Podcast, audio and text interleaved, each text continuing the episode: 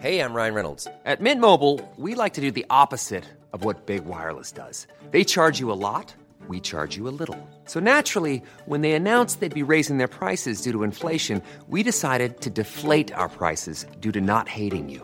That's right. We're cutting the price of Mint Unlimited from $30 a month to just $15 a month. Give it a try at mintmobile.com slash switch. $45 upfront for three months plus taxes and fees. Promo rate for new customers for limited time. Unlimited more than 40 gigabytes per month. Slows. Full terms at mintmobile.com.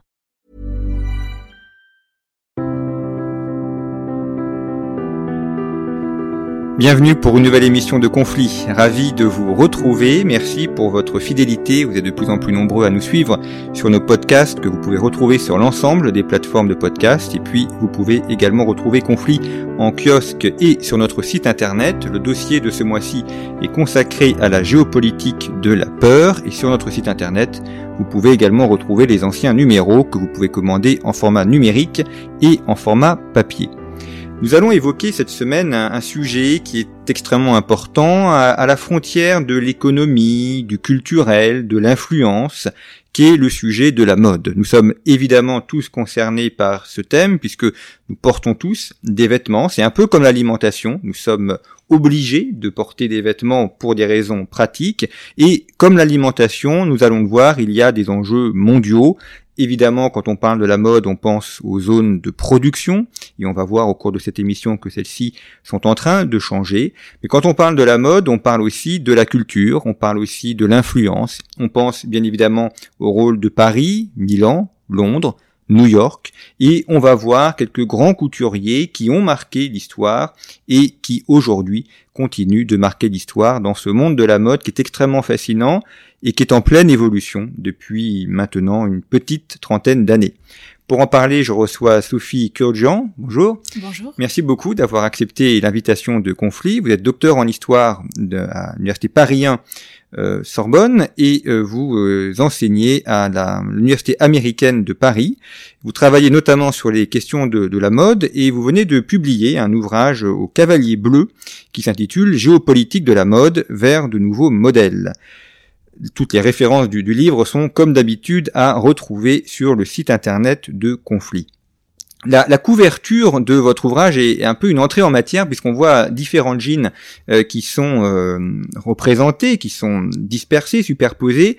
Euh, il y a un peu de tout dans cette image. C'est-à-dire que le jean, c'est une toile qui originaire de France à l'origine, la toile de Nîmes, qui a connu un grand essor aux États-Unis, qui aujourd'hui est un vêtement porté par tout le monde. Il a plus vraiment le côté rebelle qu'il avait dans les 50, 60 où mettre un jean c'était vraiment euh, affirmer un côté euh, rebelle et, en décalage. Et puis le jean pose aussi euh, des questions dans la dans la production. Vous l'évoquez dans votre ouvrage, des questions environnementales, questions notamment de dans le la enfin la, colorisation, la, teinture pardon des vêtements et des problèmes chimiques et des dégâts que ça peut causer sur certaines personnes. Donc dans, dans cette photo, il y a beaucoup de choses qui sont résumées, mais avant cela, je voudrais revenir sur euh, les questions d'histoire de la mode, parce que vous êtes historienne et, vous en parlez dans votre ouvrage, qui est d'ailleurs un, des intérêts de l'ouvrage.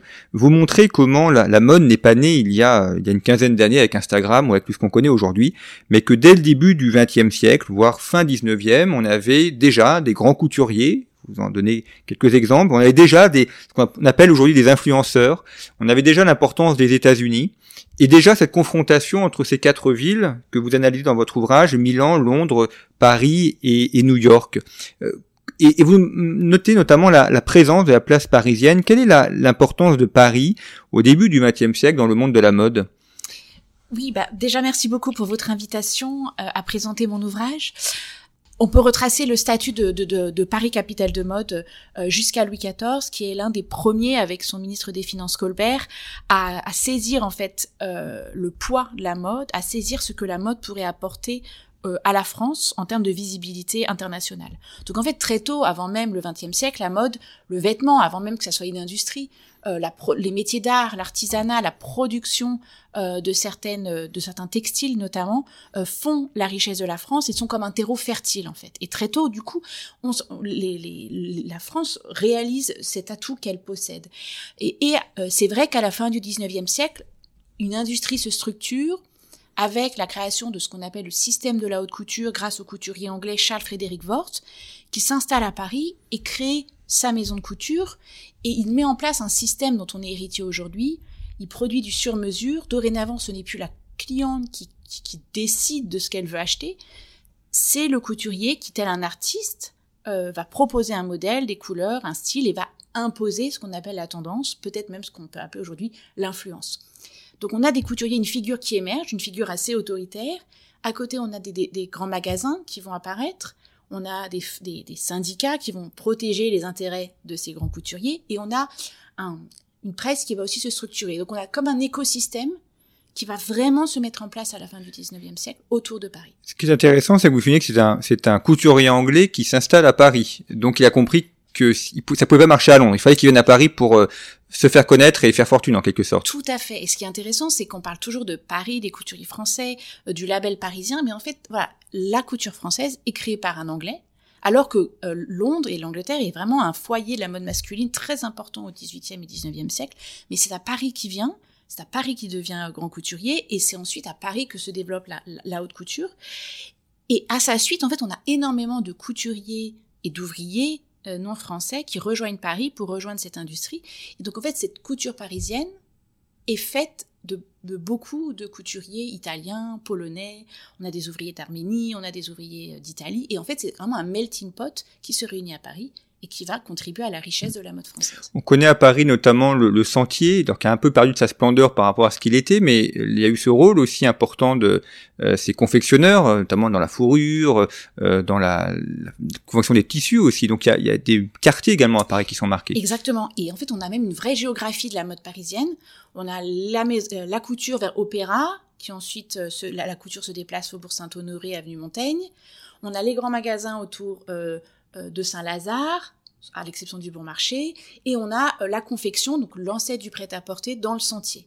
Et on a en fait cette géographie mouvante et des territoires en fait qui, qui, fonctionnent ensemble, enfin parallèlement, euh, et qui font de Paris vraiment une ville où on a un peu de contre, euh, un peu de con, euh, confection, un peu de couture, on a les, les rédactions des journaux vers, vers la Concorde, donc on a vraiment une géographie très intéressante de la couture. Mmh. Selon les rues, effectivement, l'avenue Montaigne, encore aujourd'hui, c'est la rue des, des grands couturiers, des grands faiseurs. Euh, on a Chanel, on a Dior, euh, et puis après, il y a il n'y en a plus maintenant, sur les Champs-Élysées. Ça a été à une époque, maintenant, c'est vraiment l'avenue Montaigne ou avenue François 1er. Oui, qui est très, et c'est un quartier qui est, euh, aujourd'hui encore est réhabilité et on sent vraiment que les vitrines sont vraiment là, des magasins sont comme les vitrines de la France, euh, c'est les vitrines du soft power parce que les boutiques sont vraiment euh, améliorées. Il y a une expérience client comme on dit qui est vraiment réfléchie euh, en amont aujourd'hui, mais dans le droit fil de ce qui s'est passé de, tout au long du XXe siècle.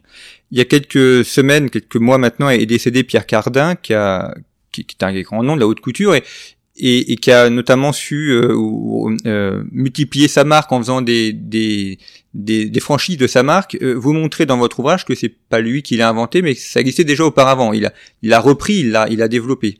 Oui, oui, parce qu'on a tendance à toujours euh, vouloir voir dans le dans la l'après-seconde guerre mondiale l'origine de cette dimension, de cette diffusion internationale de la mode, euh, de cette mode très business euh, qui va chercher des marchés euh, extérieurs. Mais en fait, très très tôt, euh, même avant la Première Guerre mondiale, on a des maisons, euh, on a des maisons comme les Bouesseurs, qui est une petite une maison très importante à l'époque, complètement oubliée. Mais on a aussi Paul Poiret qui très tôt a l'idée d'ouvrir un magasin. Donc c'est avant Cardin, hein, c'est pas forcément le même système, mais il veut euh, créer un système de franchise aux États-Unis. Il a l'idée d'ouvrir une boutique à New York pour vendre ses modèles, euh, des copies de ses modèles, mais des copies qui seraient autorisées.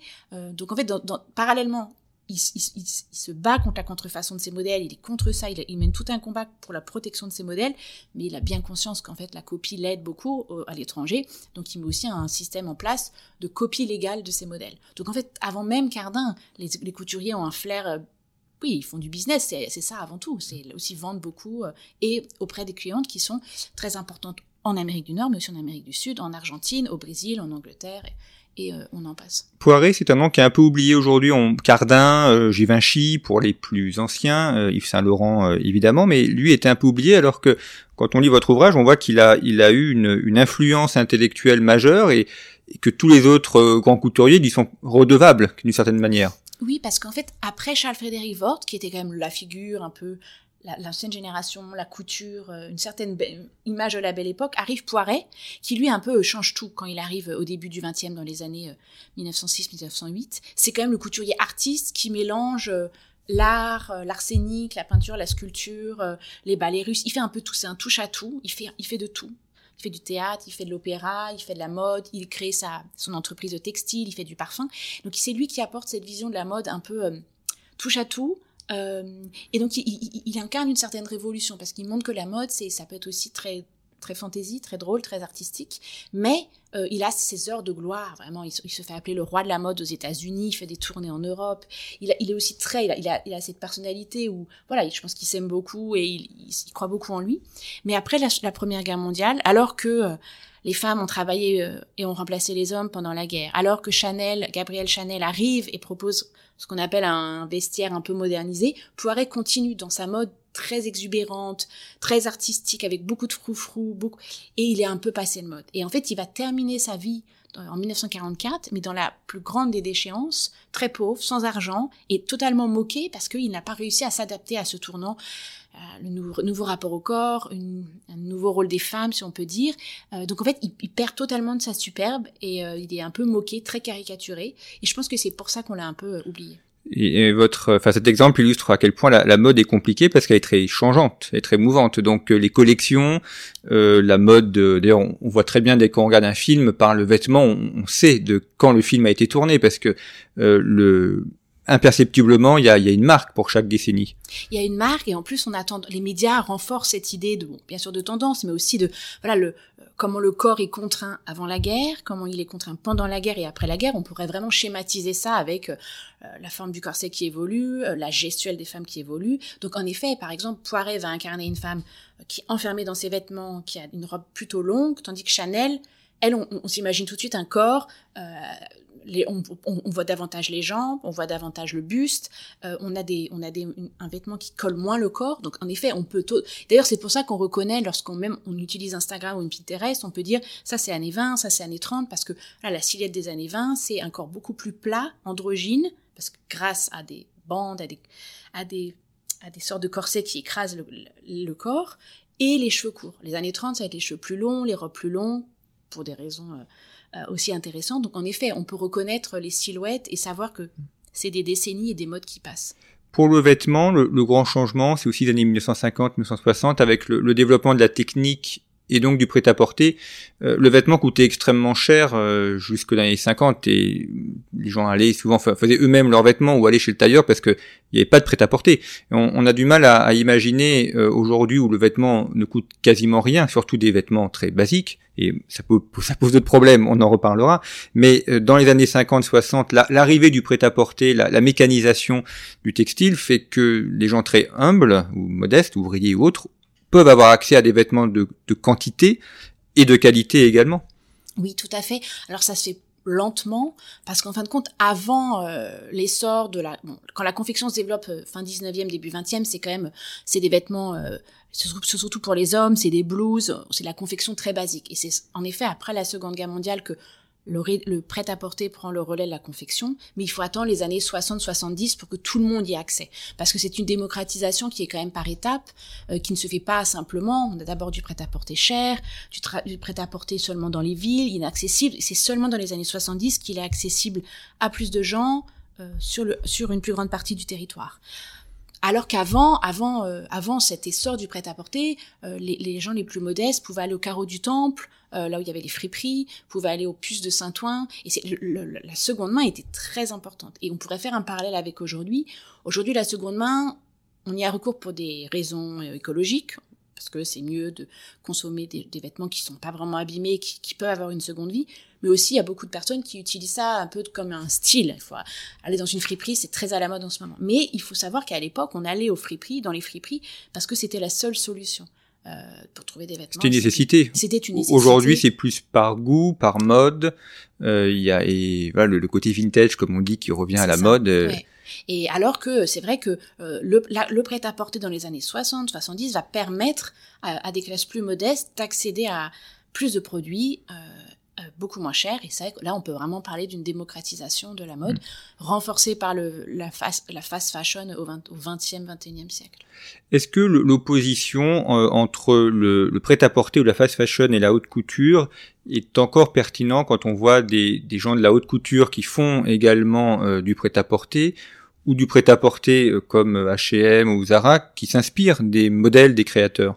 Oui, la frontière est de plus en plus floue. Et en fait, on s'aperçoit que dès que le, prêt-à-porter se développe, même avant la Seconde Guerre mondiale, les couturiers ont conscience qu'il y a un moment, la, limite va être très très très très euh, fine entre ce qu'ils font et ce que font les, les, les industriels du prêt-à-porter. Donc d'ailleurs, on voit des couturiers comme Lucien Lelon, un grand couturier d'avant-guerre, qui va faire du prêt-à-porter de luxe.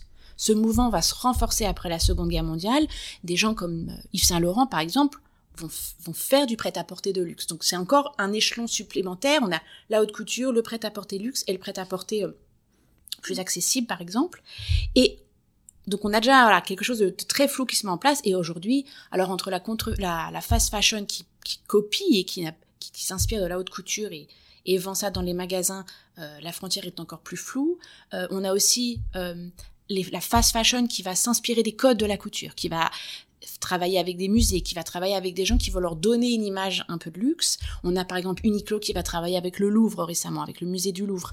On a la, fast fashion qui veut aussi devenir euh, euh, qui veut devenir, euh, qui veut acquérir un statut que à la haute couture, proche de l'art, proche du, luxe. Et inversement, la haute couture qui va euh, s'inspirer des codes, comme on dit, du street style, qui va s'inspirer de ce que fait le prêt-à-porter, qui va travailler avec des musiciens, des artistes, des gens plus jeunes, pour aussi rajeunir son image et se rapprocher euh, de la mode du prêt-à-porter. Donc en fait, c'est très voilà, il n'y a plus vraiment de différence, à part en termes de prix, bien sûr, mmh. euh, mais sinon en termes de style et de, bah, tout le monde peut euh, s'habiller en du Balenciaga euh, fait par Zara ou fait par une autre marque de, de, de, de, de fast fashion parce que bah, les frontières sont de moins en moins floues.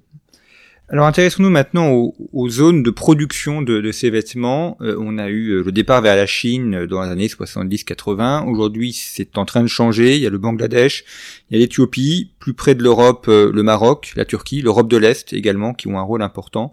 Euh, quelle est aujourd'hui cette euh, géopolitique des, lieux de production pour les vêtements de prêt-à-porter? Quels sont les pays qui comptent? Les pays dont on peut dire qu'ils sont les, usines textiles du monde oui, alors il y a eu d'abord bon la Chine, hein, on connaît le Made in China, euh, qui a été vraiment l'atelier euh, du prêt-à-porter. Ensuite, euh, pour des raisons très pragmatiques de main d'œuvre très très très peu chère, les, les, marques se sont tournées vers des sous-traitants au Bangladesh.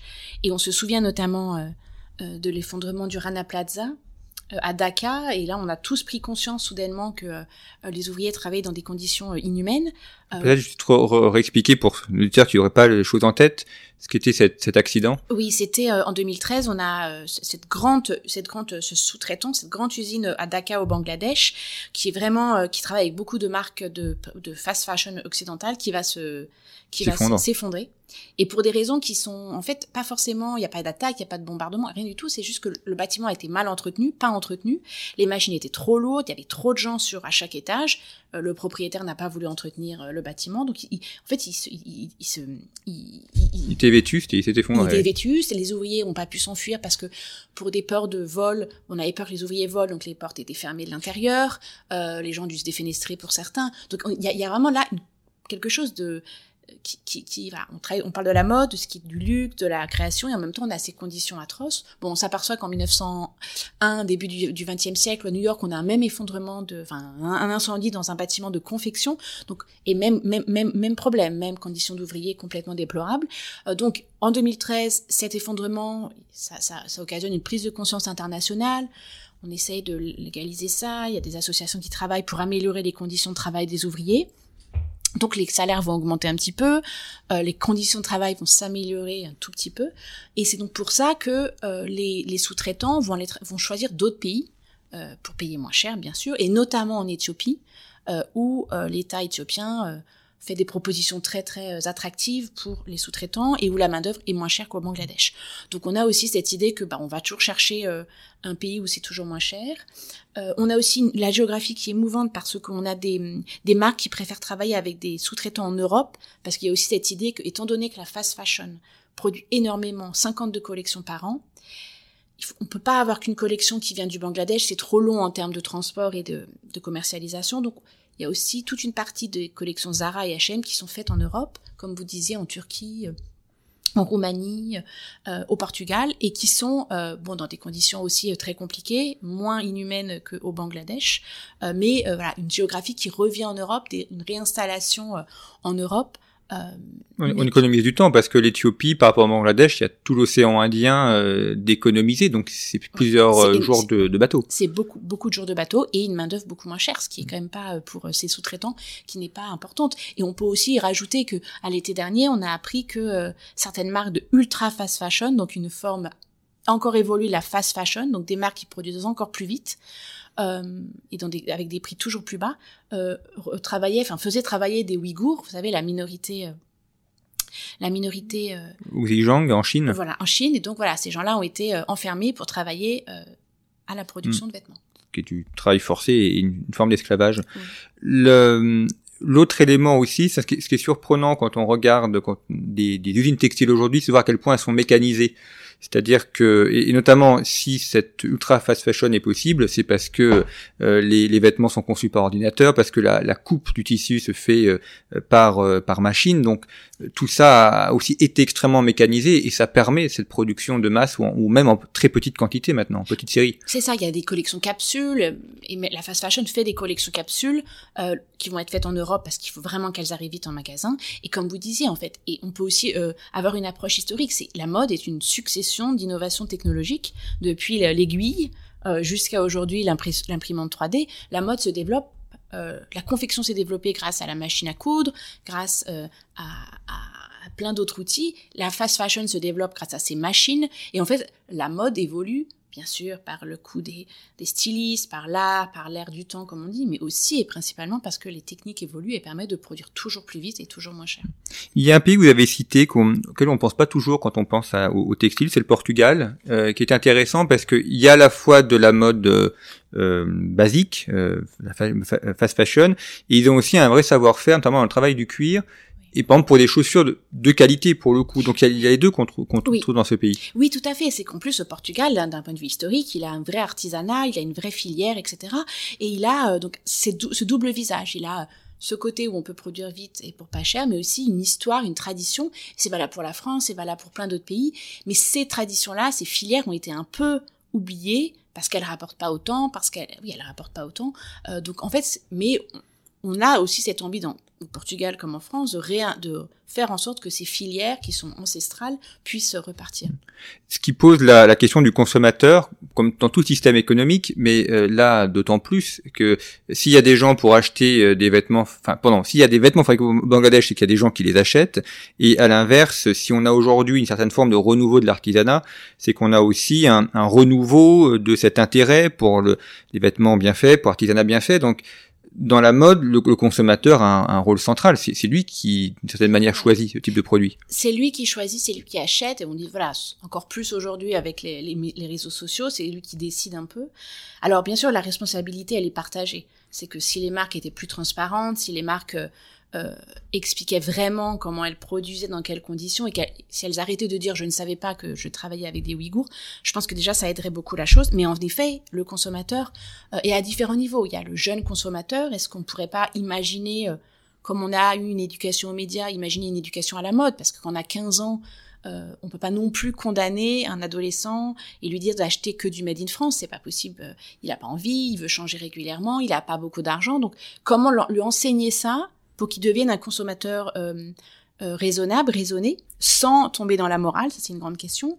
Euh, après, c'est aussi une question des journalistes, mais ça incombe aussi aux professeurs, ça incombe à énormément de figures qui pourraient expliquer et surtout dévoiler les coulisses de la création, de la production de ce qu'on achète mais sachant que c'est pas évident, c'est que même les étiquettes made in France, c'est souvent design in France, assemblé en France, c'est très flou. Donc je pense que le consommateur a vraiment un rôle à jouer, mais il doit être aidé parce que c'est très compliqué de savoir d'où sont faits nos vêtements euh, et, de savoir qui les a faits. C'est ça, si je reprends le, jean qui est en couverture de votre ouvrage, euh, le coton euh, peut venir des États-Unis ou de Chine, euh, les rivets en cuivre vont venir d'Australie ou, ou du, du Chili. Il y a des endroits, après on va couper le tissu, d'autres on va les confectionner. Donc euh, retracer euh, les pays qui sont intervenus dans la fabrication d'un jean, c'est extrêmement compliqué. C'est un vrai puzzle. Et c'est ça le problème, c'est que des fois, même si on, résout par exemple le coton, où on le trouve, lequel, dans quelles conditions, c'est une chose. Mais en fait, après, comme vous disiez, il y a tellement d'autres étapes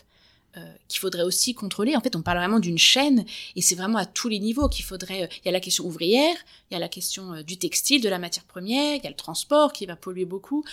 et ensuite, voilà, c'est un puzzle et il faut repenser chaque pièce de ce puzzle. Le, le, coton, par exemple, qui est un des produits de base pour le, vêtement, enfin hors euh, matière euh, synthétique parce que le, nylon et autres sont, sont, beaucoup plus importants mais on a on a plein de types de coton différents en termes de qualité en termes de, de texture euh, c'est pas du le coton c'est c'est ça c'est 50 nuances de coton. c'est ça énormément et maintenant il y a beaucoup de labels et de certifications. Quel coton en fait il faudrait utiliser? Parce que voilà c'est très simple de dire 100% coton ou 80% coton mais dans quelles conditions on l'a eu, on l'a produit, on l'a, on l'a utilisé? donc voilà, c'est pas seulement quel textile on utilise, mais dans quelles conditions on a obtenu ce textile. Euh, c'est ce qui rend le problème encore, encore plus épineux. Hmm. Il y a un article très intéressant dans, votre ouvrage qui euh, s'intéresse à ce qu'on appelle aujourd'hui les influenceurs. Euh, C'était pas le nom euh, au XXe siècle, au début du XXe siècle. Le rôle des écoles, le rôle des musées, le rôle des, médias, le rôle également de ces semaines de la mode. Euh, alors il y a, on connaît celle de Milan, on connaît celle de Paris. Et ce que vous montrez, c'est que ce rôle d'influenceur est, extrêmement important pour créer la mode et notamment, et là je l'ai découvert en lisant votre ouvrage, l'importance des musées et des écoles euh, qui sont des, des fabricants de d'esprit de mode ou de style de mode. Oui, c'est on les oublie un peu, mais en fait un, musée ou c'est un média en lui-même, une école, c'est là où on, les, les, prochains designers, enfin ils émergent de ces écoles-là et ce qu'ils apprennent va bien sûr se refléter dans leur production. Et c'est pour ça qu'on travaille beaucoup aujourd'hui à faire en sorte qu'il y, ait plus de cours sur les, dimensions écologiques et sociales de la mode, parce que voilà, si, les étudiants apprennent ça, ils vont avoir une conscience différente euh, de, que de, leurs prédécesseurs. Et les musées, c'est la même chose. Qu'est-ce qu'on voit dans les musées? Qu'est-ce que les musées disent de la mode? Et souvent, ça c'est encore un problème, parce qu'on on est d'accord, on va au musée pour se divertir, pour voir des belles pièces, mais ça serait aussi important que le musée joue aussi un rôle pédagogique et explique que la mode, c'est pas seulement euh, le luxe, les paillettes, mais c'est aussi le vêtement du quotidien, c'est aussi le prêt-à-porter dans des conditions, euh, fait dans des conditions dont on a parlé. Alors bien sûr, on n'est pas là pour faire euh, la morale aux visiteurs, mais c'est vrai que les musées, c'est important parce que les collections de mode, les expositions de mode sont parmi les expositions les plus qui, ont le plus gros succès, que ce soit au Musée des Arts Décoratifs, au Met à New York, au V&A à Londres, les expositions de mode sont un garant de, de, de grands succès. Donc on pourrait imaginer que ces expositions puissent véhiculer un message un peu social, euh, même si bien sûr le visiteur vient pour se divertir. Mmh. Exposer un vêtement, c'est jamais simple parce que c'est tout plat, il faut qu'il y ait une forme, enfin, il faut qu'il y ait un mannequin, sinon on voit rien. Il faut mannequiner et ça peut prendre pour une robe des années 20, on peut prendre une journée et demie à mannequiner une robe, une robe euh, des années 20 par exemple, j'ai ça, cette, cette image en tête, euh, quand on travaille avec des musées comme le Palais Galliera, lorsqu'on monte une exposition, il y a des mannequineuses, des mannequineurs qui dans le métier est de créer un corps qui correspond, disons, aux années 20, avec très peu de poitrine, très peu de hanches, ou inversement pour les années 30, et qui doivent créer à partir d'un mannequin assez basique des épaules, des hanches, des seins, euh, euh, une taille, et ensuite on peut seulement à partir de ça mettre un vêtement. Et c'est tout un travail de quelles étaient les mensurations dans les années 10, les années 20, et faire en sorte que la jupe qui doit arriver au-dessous du genou n'arrive pas au-dessus, parce que ça veut dire énormément de choses en termes de... Euh, rapport au corps, rapport à qu'est-ce que la femme pouvait avoir le droit de faire ou pas. Donc oui, hein, le mannequinage est essentiel. On parle rarement de ces gens-là, on parle que du grand conservateur qui a fait l'exposition, mais l'exposition, elle existe euh, parce qu'il y a des mannequineurs notamment qui façonnent les corps. Il y a aussi la, conservation des tissus parce que c'est une matière fragile, donc euh, des vêtements des années 1920, ils ont un siècle, euh, donc ça suppose des conditions particulières aussi pour les conserver. Ça suppose beaucoup d'espace. Très peu d'humidité, très peu de lumière, des boîtes particulières. Et lorsque vous allez dans les réserves du Palais Galliera, au Musée des Arts Décoratifs ou ce qui est intéressant, les services d'archives de chez Chanel ou Dior, ils ont dû investir dans des immenses espaces pour conserver à plat majoritairement les tissus ou euh, euh, enroulées, mais c'est la même chose pour les robes.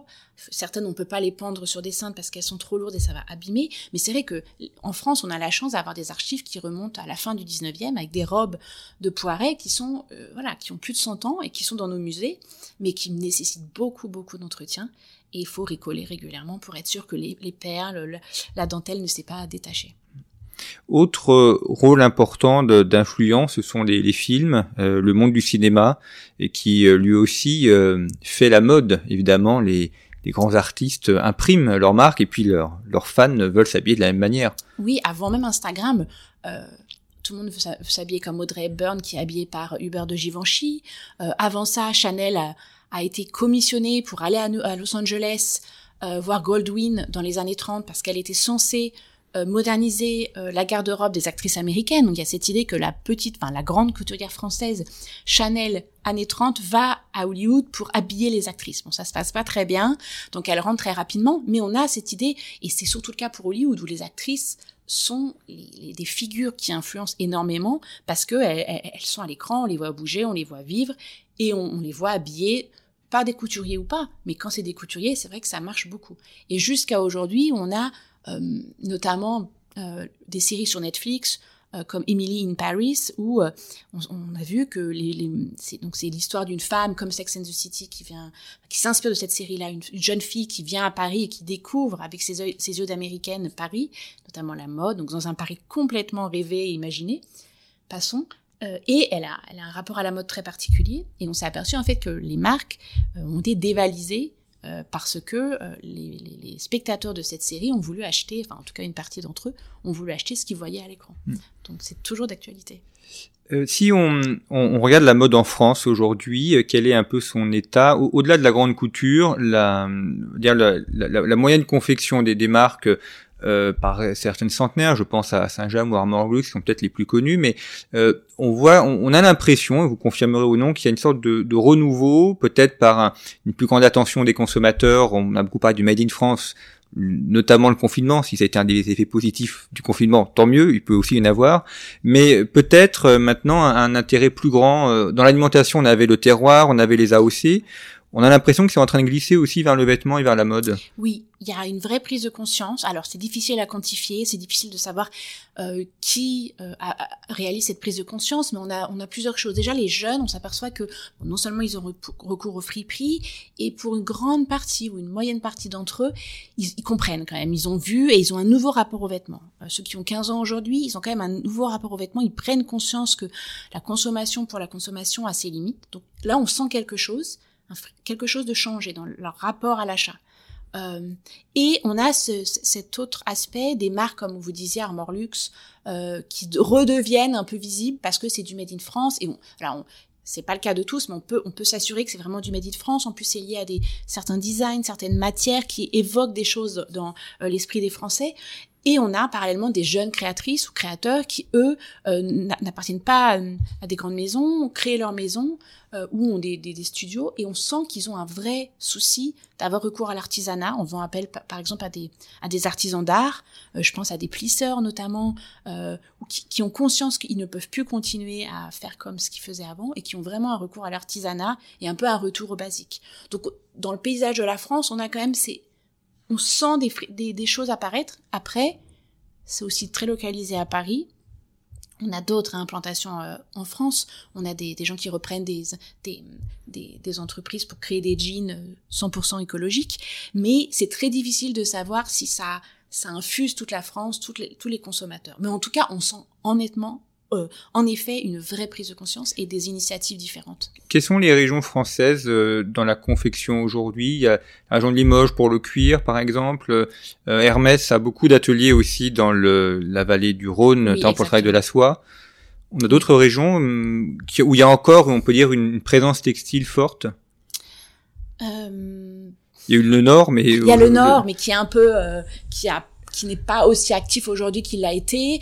Euh, on, essaie de réimplanter des filières de laine parce qu'on s'aperçoit que euh, on pourrait produire énormément, mais que tout est fait, tout vient de Chine. Donc il y a aussi euh, c'est un vrai travail en ce moment qui a lieu. C'est comment, et vraiment au plus haut de, du ministère de l'Industrie, comment faire pour réimplanter des filières de laine et faire en sorte de reproduire sur des territoires qui étaient très producteurs de laine, par exemple, dans le sud-est de la France. Euh, mais ça, c'est aussi très compliqué de réimplanter une filière et euh, de, oui, de, de... Et puis il faut des gens qui savent, qui savent fabriquer. Exactement. Euh, il y avait une, je regardais quelque temps, une, c'était un reportage sur Rondino, fabrique des Charentaises, et un des ouvriers expliquait que quand il a, quand il est entré dans l'entreprise il y a une vingtaine d'années, il n'y avait plus qu'une seule personne qui savait faire. Donc ils ont un, un process assez particulier de cousu retourné. Et, et, donc il y avait qu'un seul ouvrier qui savait faire et donc qui a qui a appris euh, à faire aux autres. Mais si celui-ci était décédé avant de pouvoir transmettre le, savoir-faire était perdu. c'est une des un des gros problèmes, c'est la question de la formation. C'est pour ça que les écoles sont essentielles. C'est que c'est pas seulement la formation pour devenir euh, grand couturier, designer, c'est aussi les ouvrières, parce que bon, euh, c'est essentiel. Deux fois, il faut plus de sept ans pour devenir expert dans son domaine de broderie, de, euh, de faire euh, comment faire des plis. Ça, ça prend pas du jour au lendemain. Et étant donné que les salaires ne sont pas très élevés et que c'est un travail quand même très lourd par rapport à nous qui sommes peut-être sur nos écrans toute la journée, quand on est par exemple brodeur, c'est quand même un, c'est quand même quelque chose qui a un impact sur le corps, sur les yeux, sur la main, et donc étant donné ces conditions de travail pas très attractives, il y a de moins en moins de candidats, ce qui fait que ceux qui sont encore là se demandent ce qu'ils vont pouvoir transmettre et à qui. Et ça, c'est un problème essentiel. C'est pour ça que euh, certains métiers d'art ont été rachetés par Chanel euh, il y a quelques années pour protéger ces métiers d'art, mais bon, c'est une petite quantité et les salaires sont toujours très bas. Et comment faire pour, euh, en, région, protéger ces savoir-faire? Et ça, c'est aussi toute une problématique aujourd'hui. Protéger les savoir-faire et les, la capacité, les techniques associées à ces savoir-faire. Il y a un autre aspect dans la mode qui est, il y a le vêtement, puis aussi tout ce qui est linge de maison. Euh, alors le linge pour les, les murs par exemple, mais euh, enfin le, les tissus pour les murs, mais aussi linge de maison comme les nappes, comme euh, les serviettes et autres. Est-ce que ça, ça rentre aussi dans l'objet de la mode ou c'est vraiment un monde à part en termes de technique? C'est un monde à part. En termes de technique, ça on y trouve des, on trouve des points communs, mais en termes de prise de conscience et de politique mise en place par les institutions, c'est, c'est, c'est, c'est pas le même domaine. Mais en termes de production, bon, c'est peut-être plus simple en termes de technique pour le vêtement euh, que pour la couture. C'est mm. juste plus simple de manière euh, générale. Mm. Il y a moins de broderie, moins de, voilà, mais c'est vrai que c'est un, autre monde du, textile. Il y, a, il y, a, un autre domaine dans lequel la France est, est assez positionnée, c'est la production de lin. Euh, on, on, le sait peu, mais la, la, majeure partie du lin est fabriquée en France, l'Irlande aussi. Euh, c'est une, une fibre qui est, qui est moins utilisée aujourd'hui qu'elle ne l'a été, mais là, il y a aussi un vrai savoir-faire français. Il y a un vrai savoir-faire français, et comme vous le disiez, c'est aussi il y a tout un, un, travail à faire du côté des médias pour reparler de ça, pour dire qu'il y a une production en France, que ça implique des territoires, ça implique bien sûr une histoire parce que c'est ancien, et ça implique des savoir-faire et des ouvriers, des femmes et des hommes. Et je pense que euh, déjà rien que de savoir qu'il y a cette production et que ça donne des vêtements ou autre, chose, c'est très important de, le dire et de montrer que tout n'est pas fait en Chine. Parce que quand on n'est pas spécialiste du vêtement, qu'on s'y intéresse pas trop, on a l'impression que tout vient de Chine. Mais il y a quand même des gens qui travaillent en France sur le territoire pour, euh, pour l'industrie. Aujourd'hui, l'influence de la mode, euh, comment est-ce qu'elle se fait? Est-ce que euh, c'est uniquement par euh, Instagram? Est-ce que les, les semaines de la mode, ou notamment les défilés, est-ce que ça a encore un rôle important ou est-ce que c'est fait uniquement de manière traditionnelle ou anecdotique? Hormis, enfin, je, je, mets entre parenthèses l'épisode Covid qui évidemment a, a tout arrêté, mais au-delà de ça, comment ça fonctionne aujourd'hui pour pour être une grande maison, une maison de grande couture? Oui, parce qu'en fait, depuis, on va dire depuis l'après-seconde guerre mondiale, il y a une vraie institutionnalisation des défilés de mode. On a euh, Paris qui, met en place ce label haute couture en 1945, qui fait que si demain vous voulez faire la couture, vous ne pouvez pas. La haute couture sur mesure, vous ne pouvez pas. Vous devez demander le label euh, décerné par la Fédération de la haute couture aujourd'hui. Donc depuis 1945, si vous voulez être considéré comme membre de la couture, de la grande couture, vous devez passer par Paris. Et ça, ça n'a jamais changé. Donc ce qui fait que euh, les couturiers qui défilent à Paris, sont labellisés haute couture. Le reste, ceux qui défilent à New York, Londres et Milan, ils n'en sont pas moins importants, mais ils ne sont pas considérés comme grands couturiers. Donc là, il y a vraiment un, élément de soft power que Paris a réussi à s'approprier. Euh, donc ces grands couturiers, ils bénéficient toujours de cette aura, de, ce symbole. Ils défilent à Paris, qu'on considère comme peut-être la plus grande fashion week, peut-être à tort d'ailleurs. Euh, mais on a aussi euh des des critiques, mais euh, on atteint un peu la limite de cette idée qu'il y a une petite poignée de couturiers qui font l'influence. Et on a notamment des fashion week qui émergent un peu partout, notamment à Copenhague, qui est la capitale de mode de la mode durable, avec d'autres figures qui, elles aussi, vont devenir de plus en plus influentes. On a aussi des couturiers qui, avant le Covid, mais ça s'est renforcé pendant la crise, disent qu'ils ne peuvent plus on ne peut plus continuer les fashion week comme avant parce qu'on parlait d'écologie euh, en termes de transport, euh, de de pollution, les Fashion Week sont parmi les plus polluantes en termes dans la mode. C'est, on fait venir pas tellement de gens. Euh, si, vous voyez c'est un grand spectacle, c'est un truc colossal. Les grands palais avec des millions injectés dans un décor pour 20 minutes de show. Alors bien sûr, la dimension symbolique est énorme, mais en termes de pollution, c'est aussi très important. Donc il y a de plus en plus de couturiers qui disent on ne peut plus continuer comme ça, c'est trop cher, c'est trop polluant, et euh, qui demandent non seulement à diminuer le nombre de défilés, et aussi à penser un autre format que la Fashion Week et c'est là où les médias, Instagram notamment, et le numérique de manière générale prend a pris de l'ampleur et on a bien vu pendant la crise cette impossibilité de faire des défilés en présentiel euh, a quand même trouvé une solution dans euh, les défilés en ligne, avec de la 3D, avec Balenciaga qui a imaginé un jeu vidéo. Donc on s'aperçoit en fait qu'il y a des vraiment, il y a, on pense des nouvelles possibilités pour remplacer ces fashion week qui, pour certains, sont old school, pour d'autres sont trop polluantes et qui doivent être repensées aujourd'hui. Quand on regarde les, les, défilés dans les années 50, ça n'a rien à voir. On est, chez, chez Chanel, c'était dans, dans, son appartement, dans, son salon, euh, dans son salon, et puis les gens étaient un peu les uns sur les autres et, et regardaient les mannequins. Il y avait euh, quelques journalistes, les acheteurs euh, jusqu'à un certain temps n'avaient pas le droit parce qu'il y avait peur de contrefaçon par le dessin, donc n'avaient pas le droit. Et ça c'est un peu, c'est dans les années 80 avec les, les, les, les créateurs stars comme Mugler, Jean-Paul Gaultier, qui ont commencé à faire des shows grands spectacles. Euh, qui se sont dit, mais en fait, la mode, c'est visible, c'était l'essor de la télévision, l'essor du cinéma euh, aux États-Unis, et donc euh, l'essor des grandes expositions de mode qui commencent dans ces années-là, tous, ces, différents essors ont eu une influence sur le show, la, présentation de collections, et après ça n'a cessé, ça n'a cessé de devenir ces grands spectacles. On a toujours en tête Lagerfeld, mais aujourd'hui, bah, avant, euh, avant qu'il disparaisse, la maison Chanel, mais c'est le cas pour Dior, c'est le cas pour euh, Balenciaga aujourd'hui, c'est vraiment envoyer un message et montrer qu'ils ont une capacité euh, technique, artistique, euh, euh, visuelle très importante. Et ça, c'est une bataille de soft power indéniable. Les, Chinois ont des usines de production de vêtements. Est-ce qu'ils ont aussi une haute couture? Est-ce qu'ils ont cherché à, à, reprendre ce modèle et, et à imposer une mode avec leur propre grand couturier, avec leur oui. propre marque? Oui, et c'est ce que des chercheurs essayent de, de faire dire, de dire, c'est que oui, la, la, le Made in China, c'est du prêt-à-porter, c'est du fast fashion, de l'ultra fast fashion, mais il y a aussi de la il y a aussi du prêt-à-porter luxe euh, en Chine, il y a aussi des créateurs chinois. Et euh, on ne peut pas non plus voir la Chine que comme un atelier euh, de la mode européenne, que la Chine a comme acquis ces ces dernières années un savoir-faire incroyable, elle a des machines incroyables et elle a beaucoup appris. Et que en fait la Chine va potentiellement proposer bientôt ses propres ses propres marques de qualité ou du moins faites dans son pays avec des savoir-faire qu'elle aura vu, euh, appris récemment. Mmh. Dernière question euh, avant de clôturer cette émission. La, la place de la France dans, dans la haute couture, euh, vous montrez dans votre ouvrage le, le rôle important qu'elle a eu au, au, cours du XXe siècle. Est-ce qu'aujourd'hui c'est encore un pôle majeur qui est capable d'influencer ce domaine, ce monde? Oui, je pense que c'est vraiment une question importante parce qu'on parle toujours de Paris capitale de mode et on, on, on aime bien critiquer cette idée parce qu'il faut aussi être très euh, très humble ou du moins très ouvert et voir ce qui se passe à droite à gauche. Je pense que aussi on a, on a tendance à toujours voir qu'on est les plus forts, Paris, la mode parisienne est la plus importante. Alors oui, historiquement ça a été important, mais ça je tiens à le rappeler, c'est ce qu'on disait au tout début de notre entretien, il y a eu beaucoup de personnes non françaises qui ont contribué à cette mode et qui ont apporté leurs idées, leur savoir-faire et qui ont fait la mode française. Donc oui, la mode parisienne est importante, mais elle est faite par des gens très différents.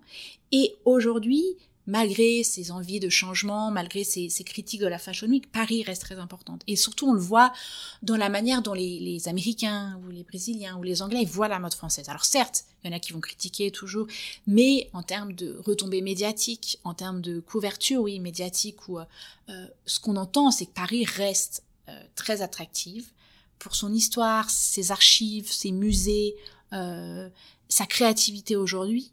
Et ce qu'on le voit notamment euh, chez les étudiants qui viennent à Paris. Euh, par, exemple, là où j'enseigne à l'American University of Paris, ils viennent pour étudier la mode euh, parce que c'est étudier la mode mais dans à Paris. Et Paris quand même à tous les coins de rue, on peut avoir, on peut voir, on peut imaginer, se rappeler la mode. Donc oui, j'aurais tendance à dire que euh, bien sûr qu'il y a d'autres villes créatives très très importantes, mais Paris reste encore ce très fort pouvoir euh, symbolique. Eh ben, tant mieux pour Paris d'une part et, la mode en général. Merci beaucoup euh, Sophie Kurdzian. Je rappelle votre ouvrage Géopolitique de la mode vers de nouveaux modèles, point d'interrogation, qui est paru au Cavalier Bleu. Toutes les références sont à retrouver sur le site internet de Conflit, site sur lequel vous pouvez également retrouver notre dernier numéro dont le dossier est consacré à la géopolitique de la peur, et puis nos anciens numéros en format numérique et en format papier, et puis également les émissions euh, diffusées les semaines précédentes. Merci beaucoup pour votre fidélité, je vous retrouve la semaine prochaine pour un nouveau podcast géopolitique.